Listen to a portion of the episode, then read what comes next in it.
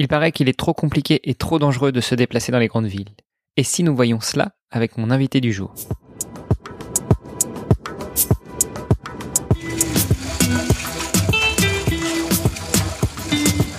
Bonjour à toutes et à tous. Je suis Hermano, producteur de podcasts depuis de nombreuses années et aujourd'hui, je vous accompagne pour en savoir plus sur l'ONG Chewy Tuesday et découvrir le vélotaf. Le vélotaf, qu'est-ce que c'est? Le vélotaf, comment ça se pratique? Le vélotaf, un sport ou un loisir? Le vélotaf, qui en sont les acteurs? Le vélotaf, quel impact environnemental? Autant de questions et bien d'autres encore auxquelles nous allons tenter de répondre dans les mois à venir. Au rythme des interviews organisées par Chewy Tuesday, découvrez avec moi comment utiliser le vélo, la bicyclette, le bicloune, le deux roues pour se déplacer au quotidien. Pour ce nouvel épisode, je vous propose de discuter avec un influenceur du cyclisme urbain. Il œuvre au quotidien pour encourager tout un chacun à utiliser le vélo pour tous ses déplacements. Vidéo YouTube, direct Twitch, échanges réguliers avec les collectivités et les entreprises qui peuvent avoir un impact dans le domaine, il s'efforce de faciliter la vie à tous les cyclistes des villes. Cet épisode a d'ailleurs été enregistré sur Twitch, vous pouvez le réécouter sur la plateforme et ainsi bénéficier des échanges en off, bonus d'avant et d'après l'enregistrement. En scène, c'est parti. Bonjour à toutes et à tous, je suis Hermano et vous êtes dans un nouvel épisode du podcast Vélotaf. Pour m'accompagner dans cet épisode où nous allons évidemment parler mobilité douce, Vélotaf et autres modes de déplacement et petits problèmes que parfois les, usagers peuvent rencontrer, eh bien j'ai la chance d'avoir à ce micro Altis Play. Altis, je te laisse peut-être te présenter. Alors tu es libre si tu le souhaites ou pas de nous donner ton nom, ton prénom ou alors on reste sur le pseudo et, et nous dire en quelques mots un petit peu comment tu interviens dans l'univers du Vélotaf, de la mobilité douce. Bonjour Emarno et merci de m'avoir invité dans ce podcast. Donc moi je suis euh, Altisplay, je réalise des vidéos principalement sur YouTube. Euh, c'est vrai que je me fais appeler Altis, même si j'ai un prénom, un nom hein, comme tout le monde, mais ça restera effectivement mon pseudo car quelque part c'est l'identité de la chaîne Altisplay, c'est une image, c'est euh, quelque chose que j'ai envie de laisser à part plus que me présenter moi. C'est pour ça que j'ai gardé l'identité Altis, que je porte un masque. C'est parce que je souhaite avoir une identité, entre guillemets, à part sur le web. Je suis pas encore très à l'aise avec ça. Je pense que c'est aussi tout à ton honneur. J'ai eu l'occasion de regarder quelques-unes de tes vidéos et c'est vrai que il semble que le masque soit véritablement, pas forcément ta marque de fabrique, mais, mais en tout cas la, la marque de reconnaissance que mettent en avant euh, les, les utilisateurs qui te croisent dans les, les, rues que tu fréquentes euh, habituellement. Oui, c'est aussi ça le, le truc. Déjà, ce qui est très marrant, c'est que le masque, je le portais bien avant parce qu'initialement, euh, je le portais pour mes allergies pour me protéger euh, bah, des graminées et de tout ce genre de problèmes que l'on peut rencontrer euh, quand on se quand on se balade en, en extérieur, complètement, voilà, complètement pas... et des poussières en général. Donc voilà pour l'histoire du masque. Et, euh, et c'est vrai que j'ai trouvé ça très pratique finalement avec le Covid de pouvoir le, le conserver et finalement maintenant le garder comme image voilà un petit peu l'histoire de ce masque. Comme je te disais euh, en intro, moi ce que je te propose c'est euh, de nous dire véritablement qui tu es. Alors euh, on, l'imagine à la voix et, et, si on suit un petit peu tes vidéos, tu sembles être un homme jeune. Puis quelle est ta pratique du vélo et peut-être comment est né ce, ce pseudo de, de Altis Play? Pourquoi tu as eu envie de partager sur sur le vélo, sur le vélo taf, sur tes balades un peu partout sur les routes de France et de Navarre? Bah C'est une bonne question. pour répondre effectivement à d'où vient un petit peu toute cette histoire, c'est qu'initialement, comme je suis en train de le montrer sur Twitch, je suis en train de montrer le trajet vélo taf que je réalisais tous les jours. C'était un trajet de 16 km pour pouvoir me rendre du 19e arrondissement euh, jusqu'à Saint-Cloud. Et sur ce trajet-là, il m'est arrivé euh, malheureusement quelques problèmes et un jour, j'ai décidé, suite à un énième problème, de m'équiper d'une caméra pour pouvoir euh, voir un petit peu ce qui se passait, d'analyser les images. D'où vient ce pseudo altiste? Euh, Alors ce pseudo, il faut savoir que je l'ai moi depuis euh, dans les années 2000, quelque chose comme ça. Donc vraiment bien avant la chaîne YouTube et autres. Euh, je l'ai eu le jour où il fallait simplement créer une identité pour jouer euh, à des jeux sur Internet parce que je suis un grand joueur. Euh, j'avais joué à Counter Strike il y a des années de ça et League of Legends, etc. Enfin, plein de jeux vidéo. Et donc, il me fallait un pseudo. Et le pseudo, c'était simplement l'alternative à la vie réelle. Alternative is. Aussi simple que ça. Une alternative à ma vie euh, IRL, in real life. Et Play, euh, c'est simplement parce qu'initialement, quand j'avais créé ma chaîne YouTube, j'y mettais simplement des vidéos. D'où le bouton Play de, de YouTube.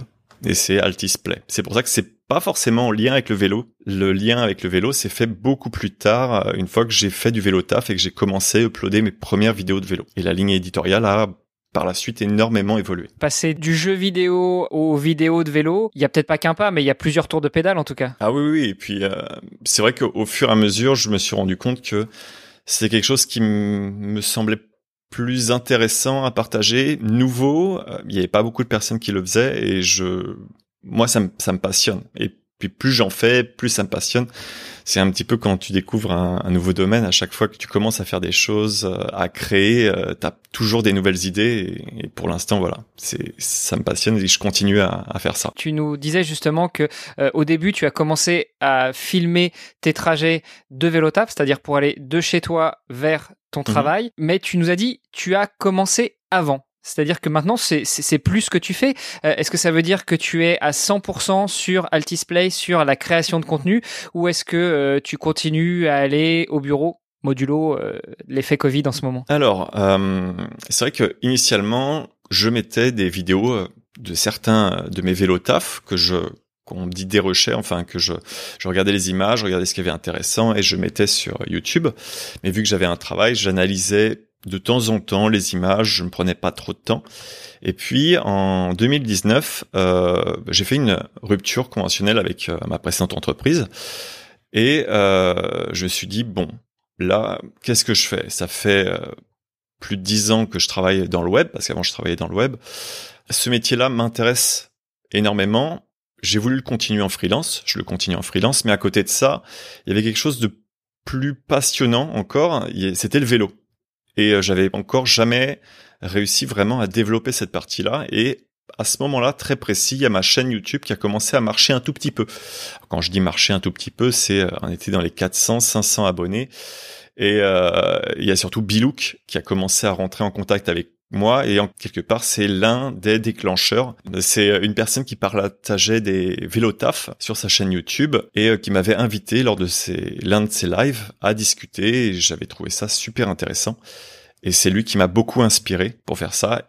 Et ensuite, bah, de fil en aiguille, j'ai euh, continué à faire de la vidéo. Ça va faire deux ans maintenant. Et euh, là, les six derniers mois, je les ai fait vraiment très sérieusement. Euh, je me suis vraiment énormément concentré sur la chaîne et j'ai changé beaucoup la ligne éditoriale, l'image de la chaîne également grâce à un ami graphiste. Et on a un petit peu professionnalisé tout ça pour bah, essayer d'aller vers du contenu plus professionnel et potentiellement d'en vivre. Donc euh, voilà, c'est un petit peu le nouvel objectif. On verra jusqu'où ça tient, comment ça tient, si j'arrive à, continuer à faire ça. Mais, euh, mais ouais, là, l'objectif vraiment, c'est de se concentrer là-dessus et de la professionnaliser. On se garde ça peut-être euh, pour la fin, mhm. ou en tout cas euh, comme objectif.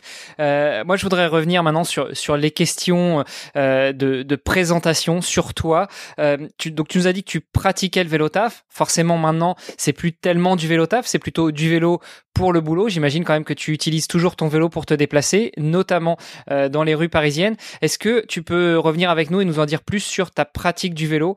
D'où elle est née et euh, où est-ce qu'elle en est actuellement Bien sûr. Alors, le vélo, c'est euh, un moyen de transport. C'est mon principal moyen de transport et ça vient, en fait, il y a des années de ça, j'ai eu malheureusement dans les transports en commun une crise de panique. Euh, en fait, je suis tombé dans les pommes dans les transports en commun, ce qui m'a créé une phobie des transports en commun et du monde en général. Donc par rapport à ça, il a fallu que je trouve une solution pour pouvoir continuer entre guillemets à vivre euh, avec ça.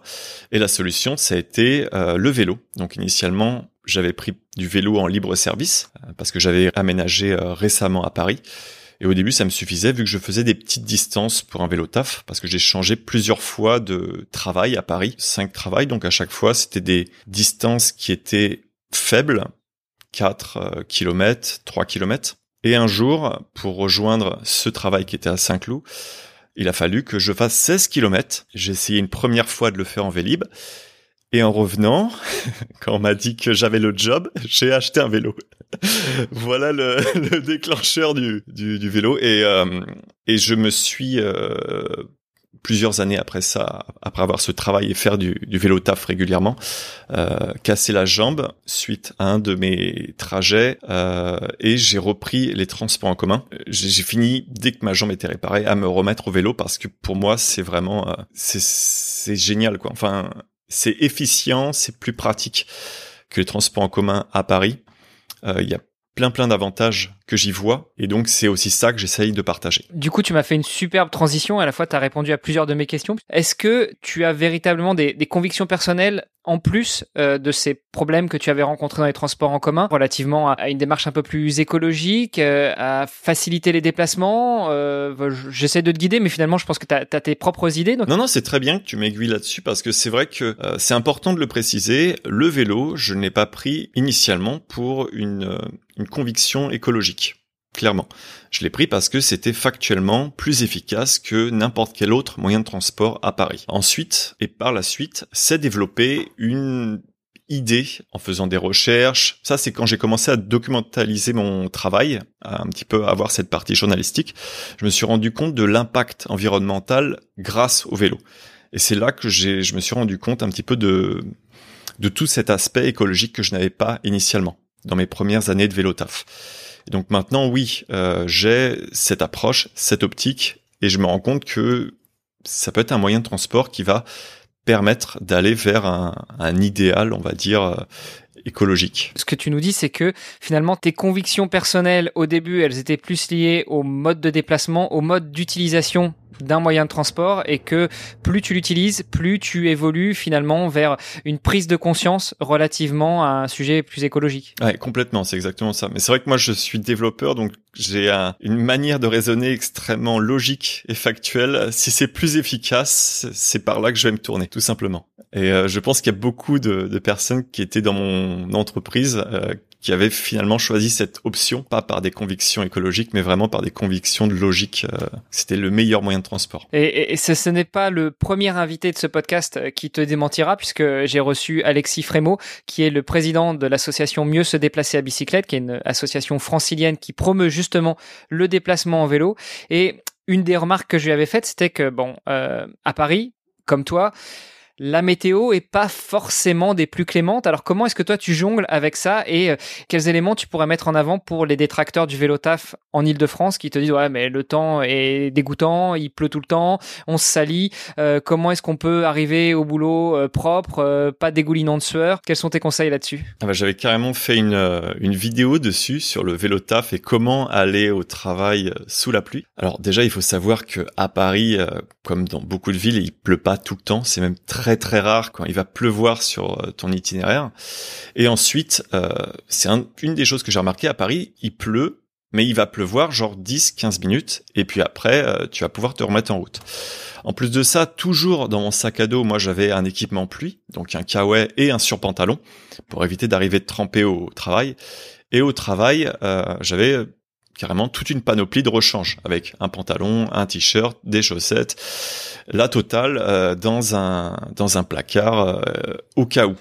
Ça a dû m'arriver deux fois sur quatre ans que j'arrive rincé complètement au travail parce que j'ai transpiré plus que je me suis fait mouiller étant donné que j'avais mon, mon équipement quoi. Parce que généralement le seul problème que j'ai c'est la transpiration et ça de toute manière dès que j'arrive au travail je me change j'ai un, un t-shirt euh, et ou bien une veste ou bien euh, une chemise. Enfin, ça dépend euh, si je vais voir un client ou autre. Mais j'ai un change quand j'arrive au travail. Et quand je roule, je roule avec un vêtement spécial qui évite la transpiration. Ah, ça répond à mes questions, mais il va falloir que tu en dises plus à nos auditrices et nos auditeurs. Le vêtement spécial qui évite la transpiration. Tu veux dire une sorte de, de lycra, euh, notamment les, oh, les tenues qu'on voit souvent sur les cyclistes euh, qui permettent de respirer. Non, il faut que tu nous expliques tout ça. non, non, non, euh, pas de lycra. Non, non, c'est simplement des, une espèce de, de t-shirt à, à manches longues que, que j'avais trouvé chez Decathlon et qui est juste microfibré et qui permet euh, quand on fait du sport d'éviter de transpirer. Et c'est simplement ça euh, que je porte et que je remplace une fois que j'arrive au travail euh, par, bah, comme je disais, un t-shirt ou bien une chemise si si je suis avec un client. Enfin, ça dépend de, la situation. Pour revenir sur la petite blague que je faisais relativement à la météo en Ile-de-France, pour ceux qui nous suivent en live sur le sur la chaîne Twitch, tu tu mets en, en fond et eh bien justement une des dernières vidéos que tu as fait où on voit un ciel magnifique. Donc ça ça va tout à fait dans le sens que tu disais, c'est-à-dire que même si on a l'impression qu'il pleut tout le temps à Paris, en réalité, il pleut pas si souvent que ça. Et même quand il pleut, c'est rare qu'il pleuve 12 euh, heures d'affilée, c'est-à-dire le matin quand tu pars et le soir quand tu reviens et qui ça ne s'arrête euh, pas du tout de la journée. Alors, c'est des choses qui vont arriver euh, quelques jours, mais dans ce cas-là, effectivement, c'est vrai que j'avais la chance, quand j'allais à mon entreprise, d'avoir la liberté de me mettre en télétravail un petit peu quand je voulais. Donc il y a des jours où il pleuvait, où effectivement je dis bon bah là j'ai pas de réunion aujourd'hui, euh, je reste en télétravail, je vais pas aller euh, prendre le vélo pour aller vous rejoindre. Par contre, euh, si je devais aller voir un client absolument ou faire un déplacement professionnel, eh bien il reste heureusement les transports en commun et euh, tout une, un autre tas de solutions. Euh, par exemple, ça m'a ça m'est arrivé, mon Dieu, de, de prendre des Uber ou euh, des taxis, mais euh, avec le vélo? Non, non, bah non. je, je vais voir le client. Ah non, sans vélo pour le sans coup. Vélo. mais voilà, il y a d'autres solutions et il faut pas non plus voir le, le vélo comme seule option. Le, le vélo, c'est un moyen de transport parmi d'autres, et donc il faut juste choisir le meilleur moyen de transport par rapport à la météo. S'il se met à neiger, je vais pas prendre le vélo. Si s'il se met à, à, pleuvoir et on sait qu'il va pleuvoir toute la journée, je vais pas prendre le vélo. Je vais juste être logique sur le choix du moyen de transport. effectivement, c'était une des questions que j'avais. C'était est-ce que tu es un fervent défenseur euh, du, du vélo taf, enfin de, du déplacement à vélo à 100% et quelles que soient les conditions, tu prendras de toute façon ton vélo ou finalement tu sais adapter, tu vas peut-être prendre une trottinette si jamais c'est pas tout à fait adapté au vélo euh, ou, euh, ou tu vas te rabattre effectivement sur les transports en commun, voire les Uber? Alors je vais principalement prendre le vélo et si vraiment j'ai pas d'autre option, je vais plutôt me rabattre effectivement sur les transports en commun ou euh, les, taxis Uber parce que c'est en fait quelque chose, c'est juste la fiabilité. Les transports en commun, la fiabilité n'étant pas toujours parfaitement au rendez-vous. Des fois, voilà, je préfère pas prendre de risques et, euh, payer un peu plus cher, mais arriver à, à l'heure au bon moment. Euh, mais c'est vrai que le vélo, c'est aussi cette fiabilité que n'a pas euh, les transports en commun. Je suis jamais arrivé en retard euh, après plusieurs années de travail. Malgré des crevaisons, malgré autre chose, j'ai toujours réussi à, arriver à l'heure. Donc euh, c'est aussi ça le vélo, la fiabilité. Oui, vont ton itinéraire. On parle pas mal des transports en commun. Mhm. J'ai jeté un œil un petit peu à, la liste de tes vidéos. Je commence à te suivre de plus en plus. je vois que tu fais pas mal d'itinéraires en vélo, mais qui reprennent des tracés, des lignes de transport en commun. Est-ce que tu peux nous expliquer euh, l'idée derrière ça? Est-ce que c'est d'emprunter les transports en commun par l'extérieur pour montrer que finalement ça marche aussi, c'est aussi rapide ou autre, euh, ou, euh, ou peut-être juste un jeu, te, te fixer un, objectif? Je pense que tu fais référence au Vélopolitain. Exactement. C'est un projet qui a été initié donc par deux associations, Paris Ancel et MDB, et qui ont pour projet justement de créer des pistes cyclables, Vélopolitain faisant référence directement à Métropolitain, euh, qui suivrait pour le coup le métro de Paris. Et euh, donc il y a plusieurs lignes avec maintenant des itinéraires qui ont été créés, euh, principalement la ligne 4 qui part justement du nord de Paris en passant par son centre et en rejoignant le sud jusqu'à la porte d'Orléans. Donc on passe vraiment de la porte de la Villette jusqu'à euh, porte d'Orléans en traversant tout Paris. Et euh, ça c'est vraiment très pratique. Ça permet de créer des itinéraires très clairs et c'est ce qu'il faut en fait pour permettre aux utilisateurs de vélo de pouvoir se déplacer. Des déplacements sécurisés d'un point A à un point B sans avoir aucune discontinuité. Alors justement, les déplacements sécurisés d'un point A à un point B, toi, à ton niveau, comment est-ce que tu agis pour aider euh, au développement des pistes cyclables ou aux incivilités des quelques utilisateurs, euh, quelques usagers des routes que tu rencontres? Et, le peu de vidéos que j'ai j'ai déjà binge-watché de toi, je vois qu'il y a quelques prises de bec parfois. Donc à ton niveau, comment est-ce que tu agis pour euh, évangéliser, pour parler un petit peu de tout ça? Bah Justement, je parlais de ligne éditoriale qui avait changé tout au début, quand je faisais mes premiers trajets vélo-taf, ce que je voyais, c'était la finalité du problème, c'est-à-dire l'usager qui me met en danger. Et au fur et à mesure euh, de faire de la vidéo et d'analyser ces vidéos, je me suis rendu compte que l'infrastructure avait un rôle à jouer dans ce problème-là. Et donc, ce que je fais maintenant, c'est que sur chaque problème que j'ai, je vais déjà regarder si effectivement c'est l'usager qui est l'essence de problème, mais je pars toujours du principe que l'usager, s'il a fait quelque chose, il ne l'a pas fait volontairement pour me nuire. Donc, il y a peut-être une autre source à ce problème-là. Euh, c'est pour ça que je réalise des analyses sur les infrastructures pour pouvoir aider quelque part les villes ou bien les collectivités, voilà, c'est le mot que je cherchais, à se rendre compte que l'infrastructure a un rôle à jouer dans leur ville pour pouvoir aider ces déplacements en vélo et éviter de créer des conflits entre les usagers. Par exemple, si tu vas créer une piste cyclable qui est sur un endroit piétonnier, forcément, tu vas créer des conflits entre les vélos et euh, les piétons. Alors que c'est pas forcément ton but premier de, créer des conflits entre les différents usagers, mais c'est quelque chose qui va forcément arriver vu que ces, usagers-là ne circulent pas à la même vitesse, n'ont pas les mêmes attentes. Donc voilà, le, but c'est vraiment de créer des infrastructures dédiées à chaque moyen de transport pour pouvoir éviter ces conflits. Et donc toi, tu, tu interviens justement en essayant de, de parler de tous ces problèmes, en faisant les analyses des infrastructures et en faisant des comptes rendus de ces analyses dans tes vidéos Complètement. Il y a forcément une part du problème qui est euh, liée à l'usager, mais il y a une part pédagogique où je vais déjà expliquer à l'usager où est le problème. Je vois le problème en quatre parties. Dans un premier temps, bah, je vais me présenter et dans une seconde partie, je vais lui dire attention, là, vous êtes euh, stationné sur un endroit qui crée un danger. Puis tout de suite après, proposer une solution à l'usager s'il en existe de proposer par exemple d'aller dans un autre stationnement juste à côté ou euh, de se décaler légèrement pour ne plus qu'il y ait ce problème-là. Et à la fin, remercier la personne pour sa compréhension. C'est quelque chose qui marche vraiment très bien, en tout cas pour moi. La manière dont, dont je le fais, c'est aussi pour ça que je le partage, pour montrer qu'il y a moyen de créer une communication avec les autres usagers et qu'ils ne sont pas là pour nous nuire. Encore une fois, si quelqu'un s'est mal garé, c'est parce qu'il n'a pas trouvé d'option sur le moment, c'est parce qu'il ne se rend pas compte que ça crée un problème, c'est pas parce qu'il a envie de mettre quelqu'un en danger. C'est pas une volonté.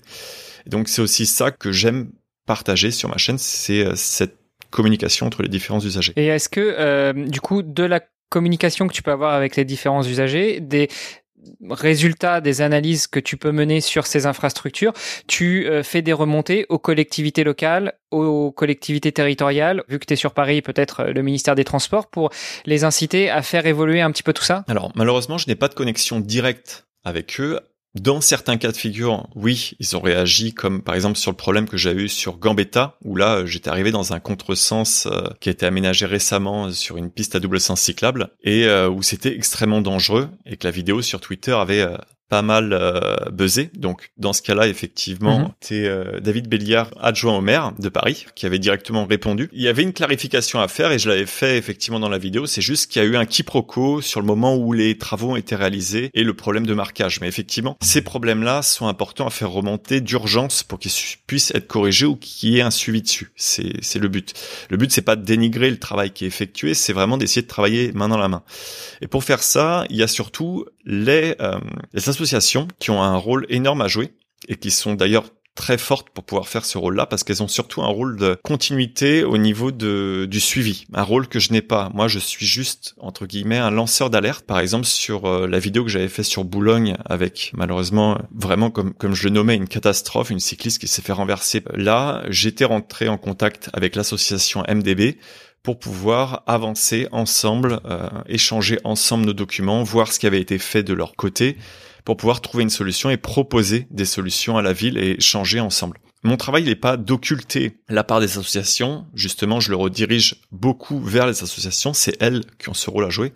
Moi je suis là vraiment pour mettre en lumière certains problèmes, espérer les corriger, mais je n'ai pas non plus cette connexion qu'auraient les associations avec leurs élus locaux étant donné que des fois, euh, moi, j'apparais euh, un petit peu au milieu de nulle part euh, pour Boulogne, alors qu'il y a des associations qui les suivent depuis des années je vais pas prendre ce rôle-là. Bah, je te remercie d'ailleurs d'avoir euh, apporté ces précisions parce qu'effectivement, euh, bah, tu parlais d'MDB, donc mieux se déplacer à bicyclette. On avait eu l'occasion de recevoir le président de cette association euh, francilienne pour le premier épisode du podcast, comme je l'ai dit tout à l'heure, et, et, il s'était lui aussi exprimé sur bah, le besoin de faire remonter éventuellement les problèmes pour que eux puissent, en relation avec les collectivités territoriales, eh bien remonter les problèmes et voir dans quelle mesure ils pouvaient agir. On avait notamment parlé avec Alexis aussi des, des grands grandes évolutions qui étaient intervenues et il, a, il tenait à louer les pouvoirs publics pour ça pendant euh, la pandémie de, de coronavirus. Euh, on va pas se le cacher, on a encore euh, les deux pieds dedans en ce moment. Et, et il avait remarqué qu'il y avait eu beaucoup d'évolutions très positives qui étaient intervenues, qu'il y avait encore beaucoup de travail qui restait à faire, mais malgré tout qu'il y avait beaucoup de choses qui s'étaient passées et plutôt en bien. Est-ce que toi, tu as un, avis là-dessus et est-ce que tu verrais des choses qui pourraient encore être améliorées? Je vais juste rebondir un petit peu sur le fait que oui, il faut remonter les problèmes, mais il faut les remonter aux bonnes personnes. C'est bien entendu. Sinon, effectivement, quand tu jettes une bouteille à la mer, t'es pas sûr que quelqu'un la lise un jour. Quand tu la jettes dans le visage d'une personne, t'es sûr qu'il va la lire. Donc, ou du moins qu'il aura compris le message. Il va, le recevoir le message, c'est sûr. Non, mais il va le recevoir le message. Mais voilà, c'est euh, en termes de clarté, c'est ça qui est important. Pour euh, le les coronapistes, euh, ouais, ça c'est vraiment exceptionnel ce qui a été fait. C'est inattendu. C'est génial. Enfin, c'est vrai que j'ai pas les mots à quel point moi j'étais surpris positivement de ce qui a été fait. Bah, c'est un, énorme pas en avant pour la place du vélo comme moyen de transport. Enfin, le vélo a été vu comme un réel moyen de transport, une réelle option de se déplacer, chose qui avant euh, était pas du tout envisageable et même dans certaines villes vu uniquement comme du loisir. Donc ces euh, ces coronapistes sont bien, mais effectivement il y a un mais comme tu le dis, euh, elles sont temporaires. Enfin, tu l'as pas forcément dit, mais ces pistes sont temporaires. Et donc, il y a une période où il faut voir comment elles évoluent, si elles sont bien utilisées, si elles sont bien mises en place pour pouvoir les améliorer. Chose qui a, par exemple, été fait sur Gambetta à Paris, où dans un premier temps, il y a deux pistes cyclables qui ont été créées, puis une piste à double sens cyclable, puis il y a encore des évolutions. Ce qui est important de voir, c'est que ces Corona pistes, par exemple, là, on va en voir une sur le Twitch. C'est des choses qui vont évoluer. Il faut leur laisser le temps d'être euh, bien utilisées, de voir comment elles fonctionnent pour ensuite les mettre en dur. Et je trouve que c'est une bonne chose de les avoir mis en temporaire avant de les construire directement en dur parce qu'il y a des choses qui marchent, des choses qui marchent pas. Et on voit qu'à Paris, euh, plus qu'ailleurs, il y a un manque énorme d'harmonisation entre toutes ces infrastructures et je pense que c'est quelque chose qu'il va falloir euh, revoir avec le temps. Là, ça a été un petit peu fait à la va-vite dans certains cas avec des doubles sens cyclables à des endroits où euh, un sens unique aurait été mieux et autres. Mais bon, après ça, on rentre vraiment dans les détails. Je note quand même que tu dis que c'est une bonne chose que ça a été fait de manière temporaire parce qu'il y a des choses à améliorer. C'est un peu le développeur qui parle. Ils nous ont fait des MVP et puis euh, maintenant, on va pouvoir passer à, la phase de, de, production, non? Complètement. Ouais, c'est ça. C'est du POC, quoi. c'est du proof of concept ce qu'ils ont mis. Des fois, ils ont fait ah bah non, là c'est complètement nul, comme, comme sur euh, Gambetta où ils se sont rendus compte que euh, mettre une zone 30 dans une pente, eh ben, ça marche pas. Il y a les bus qui poussent, il y a les voitures qui poussent les cyclistes, euh, alors qu'il faut protéger la montée. Et c'est quelque chose qui a été fait et changé via cette Corona piste, la nouvelle Corona piste en double sens cyclable. Donc oui, c'est bien euh, de faire évoluer ça, mais j'ai l'impression qu'il n'y a pas assez de suivi au niveau de l'utilisateur. Il faudrait qu'il y ait plus d'enquêtes, peut-être plus d'études, plus d'écoute au niveau des associations pour que les deux puissent échanger ensemble et euh, proposer des infrastructures qui par la suite sont de meilleure qualité. J'imagine que c'est aussi le rôle que tu essaies de jouer, c'est-à-dire faire remonter les retours, faire remonter les problèmes de manière après à peut-être passer la patate chaude ou envoyer la bouteille euh, chez MDB, c'est ça, entre autres? C'est ça. Alors, c'est vrai que je joue le rôle d'alerte. Enfin, les vidéos que je fais, c'est principalement quand il y a eu malheureusement un accident ou quand il y a des risques. Enfin, quand, quand il y a vraiment des trucs chauds, quoi. Et ça, je les fais remonter directement quand c'est à Paris, à Paris j'écoute ou dans ma rue, qui est un organisme qui s'occupe de la voirie et qui permet justement de traiter les problèmes. Et euh, sinon, effectivement, enfin, dans tous les cas de figure, aux associations pour qu'elles aient un aperçu et leur mot à dire sur mon approche. Par exemple, quand je vais réaliser une vidéo, je vais toujours m'approcher de l'association qui gère cette zone pour avoir son point de vue et éviter de lui couper l'herbe sous pied ou de faire quelque chose qui est euh, contraire à ce qu'elle a fait même si il faut avouer que dans certains cas de figure, je ne suis pas forcément pour les avis qui ont été pris par une association. C'est pour ça que je suis aussi détaché. Je me fais relire par elle, euh, je les écoute, mais j'en reste détaché pour pouvoir avoir mon message. Et c'est ça qui est intéressant, c'est que je n'ai pas de pression de la part des, associations. Je peux dire ce que je veux en fait. Oui, tu, travailles de manière totalement indépendante. Tu nous disais que depuis quelques mois, tu as mis le paquet sur ta chaîne, sur le, travail, l'image d'Altisplay. Quel est ton business model si tu veux en parler et, euh, et, jusqu'à quel point tu es totalement indépendant? Est-ce que tu réalises des études, euh, des analyses sur commande ou c'est toi qui décides de tes zones d'action? C'est toi qui décides, comme tu l'as dit, des résultats de, de, tes analyses, même si tu les partages, même si tu les fais relire par euh, les associations locales Est-ce que tu, tu, réalises des choses en, marque blanche pour des entreprises? Est-ce que tu fais des tests pour des entreprises? Enfin voilà, je, rentre un petit peu, je mets un peu les pieds dans le plat, mais je pense que ça a un intérêt aussi pour comprendre euh, comment est-ce que tu fonctionnes. Initialement, euh, j'avais juste fait un petit peu à l'arrache, hein, clairement. C'est juste que je vois quelque chose qui m'intéresse parce que à la base cette chaîne YouTube c'est vraiment un travail de passionné. On crée pas une chaîne YouTube pour gagner de l'argent. En tout cas, de mon point de vue, euh, très rares seront les chaînes YouTube qui seront créées uniquement dans une optique pécuniaire. C'est vraiment de la passion et c'est ça que je partage dans un premier temps. Ensuite, j'ai vu que cette passion rapportait un petit peu d'argent par les pubs YouTube, puis par le Tipeee que j'ai mis en place. Donc ça, c'est une partie entre guillemets du business model. Et euh, il y a effectivement les marques qui m'envoient des produits à tester et qui me payent pour certaines vidéos. Mais ça, ça reste encore très rare cette monétisation n'est pas suffisante clairement pour pouvoir en vivre aujourd'hui. À côté de ça, je continue à réaliser euh, de la freelance pour réaliser des sites web. Là, récemment, j'ai commencé à réfléchir pour faire de la formation, potentiellement en entreprise ou sur des personnes qui se mettent au vélo taf. Je suis vraiment en train de creuser cette partie-là parce que j'ai vraiment envie de basculer, c'est vrai, uniquement sur cette partie vélo. Quelque chose qui me passionne vraiment et le développement de moins en moins finalement. Et il y a la partie effectivement euh, qui, est, qui est faite avec la presse, qui est faite avec les journaux. Euh, là, effectivement, moi, je n'interviens pour l'instant qu'en intervenant, pas en expert. Et en fait, je ne suis pas rémunéré pour mes interventions. Donc, ça fait pas partie du business model. C'est juste vraiment avoir mon point de vue euh, avec ces médias-là. On verra plus tard comment ça évolue. Il n'y a aucune raison que, que ça n'évolue pas euh, pour le mieux pour toi, hein, en tant que consultant vélotaf sur une grande chaîne française, pourquoi pas? Franchement, ça serait vraiment pas mal. Ça serait un, plaisir. Il faudrait que je fasse tomber le masque à un moment.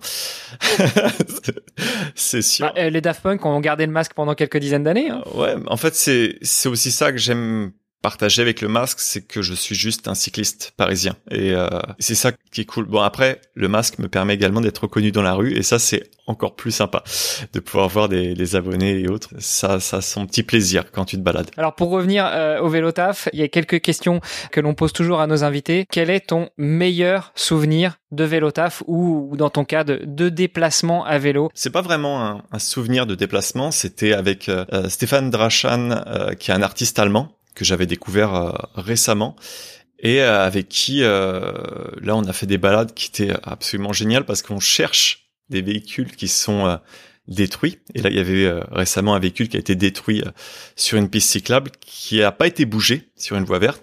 Et donc, on a pris effectivement des, des photos dessus qui montrent la place du vélo qui arrive enfin à détrôner la voiture parce que les photos qu'il prend, c'est pouvoir mettre un vélo sur une voiture qui a été détruite. Ouais, effectivement, on voit ça dans une de tes dernières vidéos et c'est assez sympa. Et ça me fait beaucoup rire son projet et, et donc voilà, c'est ça comme découverte récente que, que j'ai fait qui m'a beaucoup plu, qui, qui m'a beaucoup intéressé. Comme je le disais, ceux qui ne te connaîtraient pas encore, eh bien, on, les invite à aller voir euh, la chaîne YouTube et notamment euh, la dernière vidéo où il y a un petit passage où on vous voit monter sur la voiture, faire des photos avec le vélo. Enfin bref, on va pas en dire plus, on va pas trop spoiler, on va les inviter à aller regarder tout ça. Alors forcément, toi, tu œuvres au quotidien, mais euh, si tu devais donner deux ou trois conseils sur la promotion du vélo taf et notamment dans les grandes villes ou peut-être euh, au-delà de la promotion du vélo taf quels seraient à ton avis les deux trois déclencheurs et, conseils qui font que quelqu'un qui se pose la question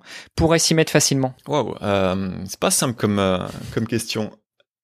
Je pense qu'il faut déjà réfléchir à son itinéraire, c'est la première chose, voir si c'est possible au niveau de l'itinéraire, s'il y a des infrastructures cyclables sécurisées sur le trajet que tu vas faire euh, domicile travail. Parce que le but, quand on se met au vélo, c'est de pas se mettre en danger. C'est vraiment de faire quelque chose de manière raisonnée et, euh, comme je disais, logique. Ça veut dire qu'il va falloir que ça soit le meilleur moyen de transport. Si le vélo, comparé aux autres modes de transport, et par exemple BFM TV Paris le fait très bien. Chaque jour, il compare des itinéraires avec euh, le métro, le vélo, en voiture. Eh bien, c'est ça qu'il faut faire, c'est juste regarder si le vélo est le meilleur moyen de transport et le choisir par rapport à ça. Tant que la voiture restera le meilleur moyen de transport, malheureusement, je ne vais pas conseiller aux gens d'aller euh, emboîter le pas au vélo. C'est à la collectivité locale de rendre ce vélo accessible. Et donc, c'est pas vraiment aux gens qu'il faut euh, demander de prendre le vélo, mais plutôt aux villes d'aider les gens à prendre le vélo, à développer le vélo, pour que les gens le choisissent d'eux-mêmes. Je pense que tu as passé plusieurs messages en un et, euh, et encore une fois, euh, si ça pouvait résonner dans les oreilles de nos grands dirigeants, ce serait pas plus mal. Et enfin, pour terminer cet épisode, enfin juste avant de te, donner une dernière fois la parole, si tu devais euh, passer le micro à euh, quelqu'un qui t'inspire dans le vélo taf, dans le déplacement en vélo, dans la prise de conscience écologique, dans les mobilités douces, est-ce que tu aurais un ou deux noms à nous partager? Euh, bah En tête là tout de suite, j'ai Stein van Osteren. C'est une personne qui est très inspirante que j'ai pu rencontrer récemment et avec qui j'ai eu des échanges passionnants. Donc je pense que que ça peut être euh, une interview qui qui serait géniale et je pense qu'il serait très heureux de pouvoir échanger euh, avec toi sur ce sujet. Je le note et puis euh, je prendrai la liberté de le contacter de ta part. Ça marche, ce sera avec grand plaisir. Merci beaucoup Altis. Pour terminer, eh bien pour ceux qui ne te connaîtraient pas encore, où est-ce qu'on te retrouve et où est-ce que éventuellement on peut rentrer en contact avec toi? Alors évidemment en dehors des rues parisiennes. Pour voir mes contenus, effectivement, c'est sur YouTube, sur Altis Play. Sinon, pour les échanges, eh bien je suis plus sur Twitter, Altis ou sur Instagram, Altisplay. Instagram, c'est plus euh, pour le fun que pour du contenu sérieux.